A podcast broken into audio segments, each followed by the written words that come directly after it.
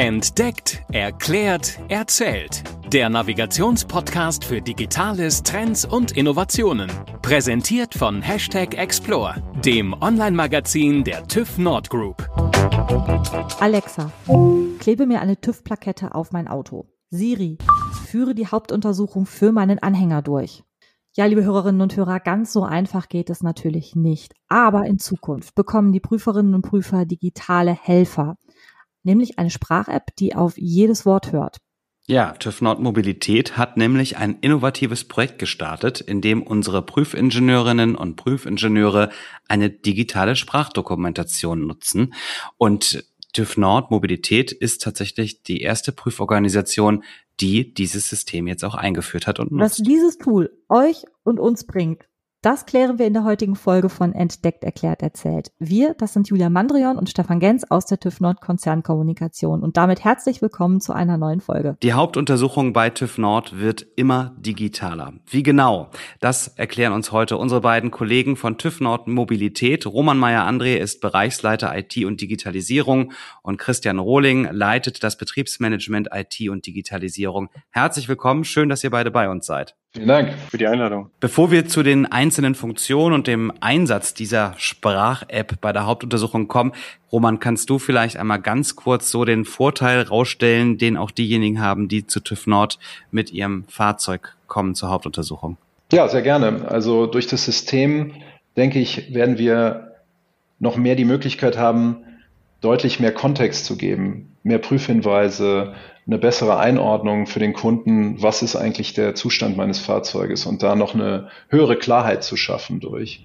Und äh, bedingt eben durch weniger Kontextwechsel des Prüfers. Das heißt, der Prüfer kann sich damit komplett auf die Prüfung konzentrieren, kann das Ende zu Ende durchführen, ist dann mehr im Flow und hat einen geringeren Aufwand, hin und her zu springen von der Notierung, ähm, von der Vermerkung von irgendwelchen Mängeln oder eventuell Hinweisen, die er gerne geben möchte oder eben bei der, bei der Dokumentation dann später im fertigen Bericht, weil das alles in einem Durchgang passiert und dann am Ende ich eine reichhaltigere Information bekomme.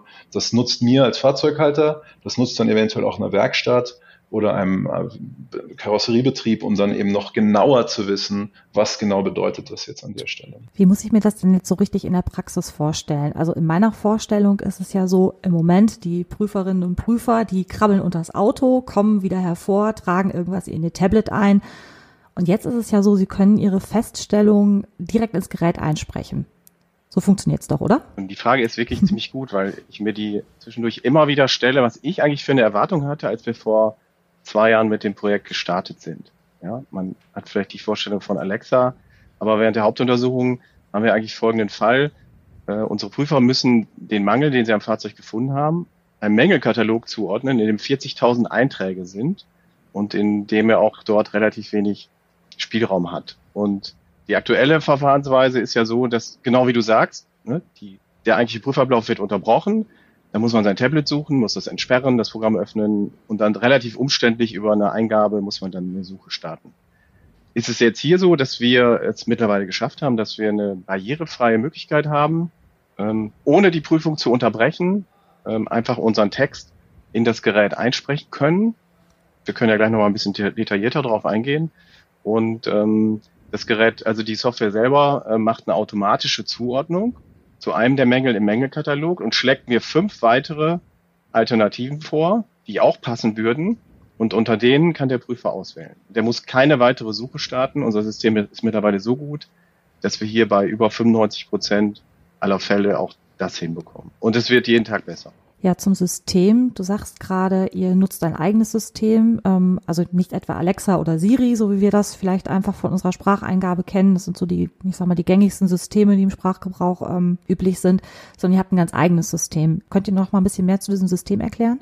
Ja, Christian hat ja schon gesagt, ähm, es ist eben nicht wie Siri oder Alexa, sondern wir haben ähm, eine große Nutzerstudie gemacht, um herauszufinden, was sind eigentlich die großen Probleme, die es gibt äh, aktuell. Und genau dieses Thema, wie codiere ich eigentlich das, was ich sehe in diesen 40.000 Mängel, Mängelbaum, ähm, wie übersetze ich das? Ja, also quasi Deutsch, TÜV, TÜV, Deutsch. Ja, das ist gar nicht so trivial, wie man sich das vorstellt. Und ähm, deswegen haben wir uns sehr stark umgeguckt, was gibt's da für Lösungen im Markt und sind da auf ein kleines Startup gestoßen, was mhm. aus dem ähm, Pflegebereich kommt, aus dem Krankenpflegebereich. Was uns da sehr beeindruckt hat, war, dass die sich nicht wie viele Ansätze einfach mit einer Technologie beschäftigen, sagen, wir müssen jetzt Sprachsteuerung machen. Ähm, das war uns irgendwie klar, dass das mit, die, mit der Sprache hilfreich sein würde.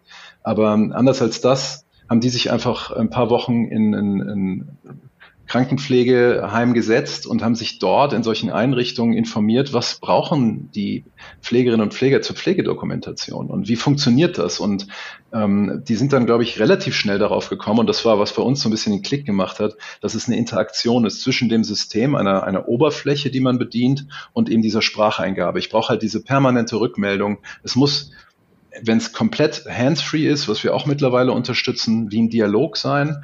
Und wenn ich die Möglichkeit habe, das Display zu verwenden, muss ich diese ganzen Möglichkeiten haben, sofortige Rückmeldung zu bekommen, vielleicht verwandte oder ähnliche Mängel angezeigt zu bekommen. Also es ist wirklich eine Interaktion und das hat diese Firma Voice ähm, für diesen ähm, Pflegebereich, äh, Kranken- und Pflegedokumentation eben sehr, sehr gut entwickelt.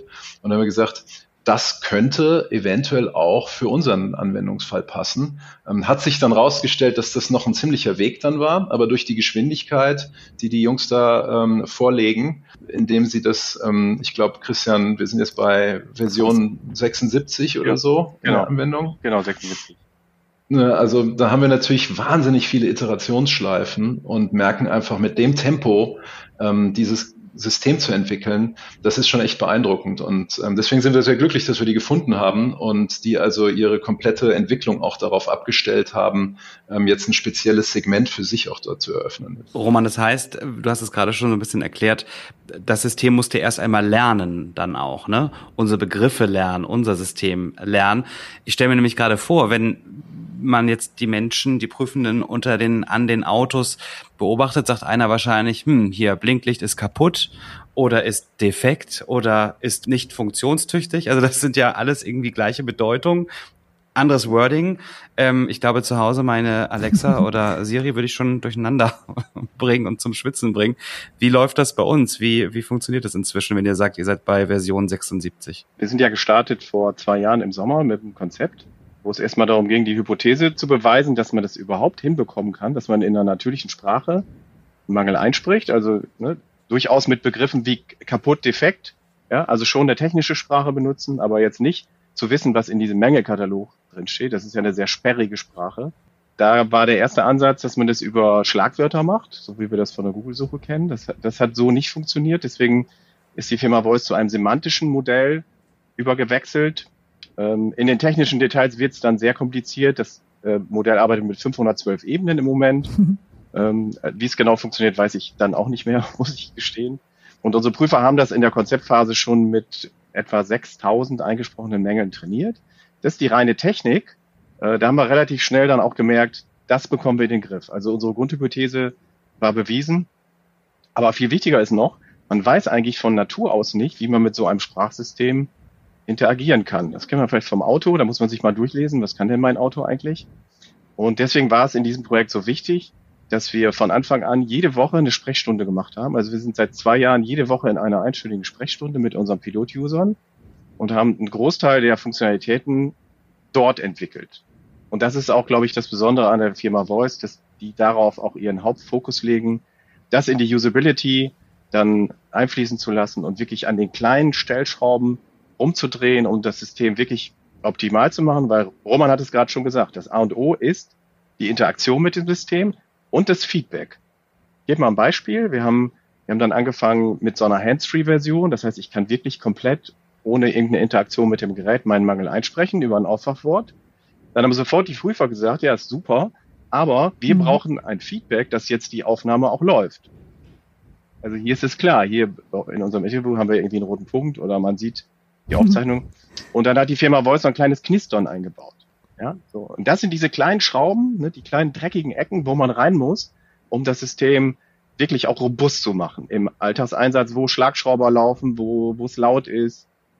Und ich glaube, da haben wir schon einen sehr, sehr großen Teil des Weges hinter uns gebracht. Ja, inzwischen arbeiten ja auch die ersten Kolleginnen und Kollegen richtig in ihrem Alltag mit diesem System. Ähm, Ihr habt jetzt auch gerade gesagt, da steckt wirklich auch eine ganze Menge Arbeit schon dahinter, ähm, was ihr auch an Feedbackschleifen schon ähm, ja durchgegangen seid, äh, sowohl mit den Kolleginnen und Kollegen als auch mit den Entwicklern. Ähm, aber wie ist denn jetzt das Feedback eigentlich ja so im Daily Business? Hat sich da irgendwas geändert? Was kommt da so bei euch an? Es ist natürlich so, dass unsere äh, Pilot-User sich jetzt über den langen Zeitraum auch, auch ein bisschen verliebt haben ins System. Ähm, deswegen, äh, wenn ich das ganz ungeschönt äh, wiedergebe, die O-Töne sind schon so, dass dass sich durch das Voice-Tool eine Menge verändert hat. Aber zum Positiven. Äh, gleichzeitig sind wir uns bewusst, dass, äh, dass man jetzt durchaus auch eine Lernphase braucht, wenn man jetzt neu auf das System geht. Es hat mittlerweile so eine Funktionstiefe, dass man sich schon ein paar Stunden Zeit nehmen muss. Äh, ich glaube, trotzdem ist es nach wie vor ein wirklich einfach zu bedienendes System. Was ja auch noch wichtig ist zu erwähnen, ist, es ist ja freiwillig. Ne? Es ist für uns ja einfach ein weiteres Interaktionsprinzip, was wir anbieten. Und natürlich kann man weiterhin äh, so dokumentieren, wie man es gewohnt ist. Aber unser Anspruch ist schon, dass, dass die Voice-Nutzer, ähm, die sich dafür entscheiden, das zu nutzen, äh, eigentlich auch kein anderes System mehr benötigen. Dass sie eigentlich die gesamte Dokumentation über unser System machen. Vielleicht noch ergänzend, wir hatten ja eine Nutzerstudie, wie schon erwähnt, ähm, umgesetzt, wo wir ganz gezielt auch geguckt haben in die Vielfalt der Prüfer und Prüferinnen Persönlichkeiten ähm, zu schauen, was gibt's da für Ansprüche an unterschiedliche Systeme. Das hat mit Alter zu tun, das hat mit Arbeitsweise zu tun, ähm, das hat mit auch Einsatzgebiet zu tun. Wir haben ja durchaus an der TÜV-Station ein anderes Einsatzgebiet als quasi an den Werkstätten im Außendienst. Wir haben Partnerunternehmen etc. Und da haben wir natürlich versucht, auch diese Vielfalt zu erfassen. Und ich glaube, wir haben da ganz spezifische Benefits, ganz spezifische ähm, Vorteile für jede Prüfer-Persona, wir haben da so vier, fünf Personas entwickelt, ähm, herausgestellt, so dass da für jeden auch was dabei ist. Und ich glaube, das ist auch wichtig, dass man in so einer Entwicklung eben nicht für ich sag mal jetzt die, die Early Adopter, die, die wirklich sehr, sehr technikaffin sind, die es eh super finden, solche Tools, sondern dass wir von Anfang an auch wirklich ein breites Feld an Testnutzern da abholen, um auch die unterschiedlichsten Bedürfnisse mit dem System abzuprüfen. Das fällt einem spätestens sonst bei so einer Einführung auf die Füße, ähm, wenn man das quasi ähm, nicht mitdenkt. Und ich glaube, da haben wir echt einen guten Job gemacht durch diese ähm, umfangreiche Studie, die wir vorangestellt haben, um erstmal zu wissen, was sind eigentlich überhaupt die unterschiedlichen Anspruchsgruppen, die so ein System am Ende auch benutzen werden im Alltag. Wir hatten eine ganz schöne Kuriosität in dieser Studie. Wir haben nämlich in einem der Interviews äh, gefunden, dass ein Kollege an einer TÜV-Station, der hatte schon eine Sprachsteuerung in Form eines Studenten, der mit ihm auf der Bahn mitlief und dem er die Mängel zugerufen hat. oh, eigentlich, eigentlich ist es, ist es das, was die Leute wollen. Ja, die wollen nicht den Studenten haben, aber die wollen eigentlich so dieses unterbrechungsfreie einfach prüfen und ich werde meine Mängel los und die werden irgendwo dokumentiert. Und das war für uns eigentlich so ein bisschen so, so der, der Leitstern. Ja, spannend. Der digitale Student sozusagen. Ja. ja genau. der, der lebende Alexa oder so. Wir haben rund 200 Prüfstationen von TÜV Nord bundesweit. Könnt ihr sagen, bis wann dieses ähm, Angebot quasi in jeder Station existiert? Äh, unser Rollerplan sieht vor, dass wir jetzt schrittweise das System einführen. Ich hatte ja vorhin schon gesagt, bezüglich der Technik äh, haben wir einen großen Teil des Weges hinter uns gebracht. Jetzt geht es hauptsächlich darum, die äh, Kolleginnen und Kollegen mitzunehmen. Das ist sicher auch nochmal ein sehr, sehr großer Weg, wo wir auch über verschiedenste Kanäle das ausspielen. Und äh, wir wollen es erstmal grundsätzlich jedem anbieten. Also jeder, der es haben möchte, kann es jetzt von uns schon bekommen. Und darüber hinaus werden wir schrittweise an die einzelnen äh, äh Teamleiter der TÜV-Stationen und auch der Autohäuser Werkstätten herantreten und dort Onboarding-Events organisieren. Das tun wir jetzt aktuell schon äh, mit den Stationen Goslar und äh, den Mitarbeitenden der Stationen in der Region Osnabrück-Emsland und wollen dann schrittweise schon in diesem Jahr ist unser Anspruch, dass wir da in alle Regionen eingehen und dort äh, eine entsprechende Onboarding-Veranstaltung organisieren ich möchte nochmal betonen, es ist halt freiwillig. Ne? Deswegen, es werden, es werden nicht alle diese Technik benutzen. Da sind wir realistisch. Wir kennen nicht genau die Adaptionsquote, hoffen aber, dass wir da über 50 Prozent unserer Mitarbeitenden erreichen werden. Ja, es ist ja oft so bei solchen Techniken, dass sich das dann auch irgendwann rumspricht, ne? wenn man einfach merkt, der Kollege oder die Kollegin hat da jetzt einfach super Erfahrungen mitgemacht und kann wirklich ganz smart arbeiten. Vielleicht will man es dann ja auch haben. Ne, wenn man das erste Mal damit arbeitet und sagt, ja, ist vielleicht doch super. Ja, Roman hat es ja gerade schon gesagt, ne? diese verschiedenen äh, User-Personas, gibt ja diese Early Majority ne? und die, die Innovatoren, ja, wenn die erstmal auf der Technologie drauf sind, dann kommt diese Late Majority häufig hinterher und, und probiert es wenigstens mal aus. Wie gesagt, ich glaube, es ist, es ist auch nicht was für jeden, ähm, aber wir bieten ja mittlerweile auch vier Interaktionsprinzipien an. Das heißt, ich kann übers Display, ich kann über ein Headset, ich kann über einen Bluetooth-Button äh, das System aktivieren und das, was eigentlich bei vielen jetzt der Favorit ist, äh, das Aufwachwort, wo ich wirklich komplett barrierefrei meine Mängel dann einsprechen kann. Ich sage einfach dokumentiere und dann kann ich Reifengrößen einsprechen, Hinweistexte oder meine Mängel und die Zuordnung in dem System funktioniert dann automatisch. Also das System weiß, was ich da ihm gerade mitteile. Finde ich übrigens einen interessanten Punkt, Christian, das Thema Reifengrößen, weil du es gerade ansprichst, weil ähm, man natürlich in einem Laufe von so einem Projekt wahnsinnig viel lernt. Wir sind ja mit einer Menge Dokumentation gestartet und dann kommen eben so Kleinigkeiten, ja, wie was ist eigentlich mit den Dingen, die ich sofort als erstes in jeder Prüfung ohnehin machen muss, wie eine Reifengröße. Ähm, und auch da merkt man wieder die Geschwindigkeit. Ne? Dann hatte ich eine, dann habe ich eine Reifengröße, dann muss ich abgleichen, ist diese Reifengröße jetzt hier zulässig für das Fahrzeug, was ich hier gerade vor der Nase habe. Und äh, sowas haben wir natürlich, oder eben eigentlich nicht natürlich, sondern unnatürlich schnell integriert mit einem, mit einem Feedback direkt an den Nutzer, ja, diese Reifengröße ist zulässig. Das heißt, ich nenne diese sehr komplexe Zahlen-Buchstaben-Kombination, spreche ich ein und bekomme sofort das Feedback, ja, ist zulässig oder eben ist nicht zulässig. Das sind solche Sachen, die dann wirklich auch nochmal den Mehrwert extrem erhöhen was man dann in so einem Projekt halt lernt. Und ich glaube, da macht es sich einfach bezahlt, diese vielen, vielen Schleifen zu drehen mit den Nutzern und immer wieder zuzuhören und immer wieder zu gucken. Und wenn man dann die Möglichkeit hat, das technisch dann auch entsprechend zu hinterlegen, hat man natürlich relativ schnell Produkte, die dann auch so großen Mehrwert haben, dass man quasi nicht mehr ohne will. Ja, das ist so ein bisschen das Geheimnis, glaube ich, dahinter, ähm, um wirklich zu einer Innovation zu kommen, die dann auch die Akzeptanz findet. Also das war tatsächlich eine Idee eines Prüfers weil wir in einer Feedbackstunde äh, gesprochen haben über die äh, Mängel, also über die mängelbehafteten Fahrzeuge. Das sind tatsächlich nur ungefähr ein Drittel der Fahrzeuge, die dann Mängel haben. Das heißt, bei zwei Drittel der Fahrzeuge wäre Voice in der ersten Ausbaustufe gar nicht zum Einsatz gekommen. Und einer der Prüfer sagte, naja, dann lass uns doch das mit den Reifengrößen mal umsetzen. Das wäre doch eine tolle Sache. Dann würde ich halt Voice bei jedem Fahrzeug benutzen können.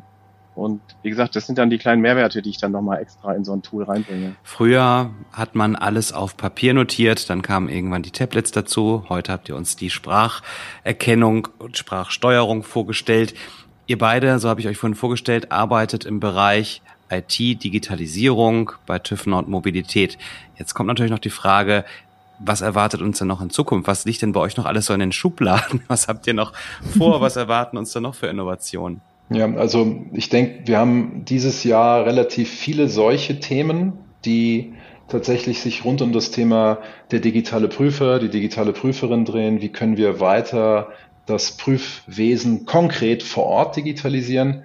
Und dann sehen wir natürlich ganz viele Entwicklungen um die Prüfung selber, wo ganz viel Digitalisierung stattfindet, viel mehr Daten, die wir zukünftig aus den Fahrzeugen auch erhalten werden. Mhm. Ähm, das ist jetzt so eine Mittelfristgeschichte, aber da sehen wir natürlich, dass sich die Prüfung weiter digitalisieren wird. Und da geht es natürlich dann darum, wie welche letztlichen Erkenntnisse erhaltet ich als Prüfer für meine Prüfung daraus. Ich sag mal autonome Fahrzeuge, autonome Fahrfunktionen, die mit viel mehr Sensorik einhergehen. Äh, das ähm, sogenannte Software-Defined Car, das heißt das Auto, was im Herzen eigentlich aus Software besteht.